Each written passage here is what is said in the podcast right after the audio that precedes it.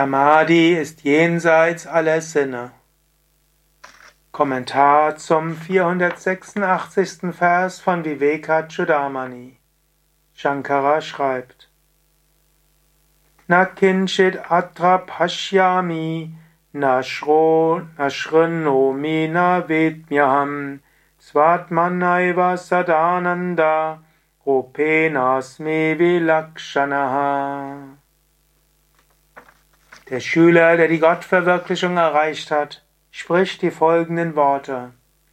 Nichts sehe ich hier, nichts höre ich hier, nichts erkenne ich.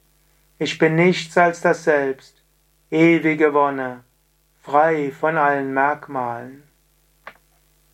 Das kannst du dir auch öfter sagen. Wenn du in die Meditation gehst, kannst du sagen, ich möchte nichts mehr sehen, nichts mehr hören, nichts Äußeres mehr erkennen.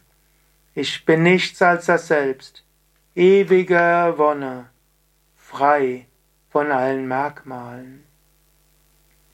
Sehen, hören, riechen, schmecken, tasten, all das sind relative Sachen. Du bist das unsterbliche Selbst, der Atman. Lebe daraus.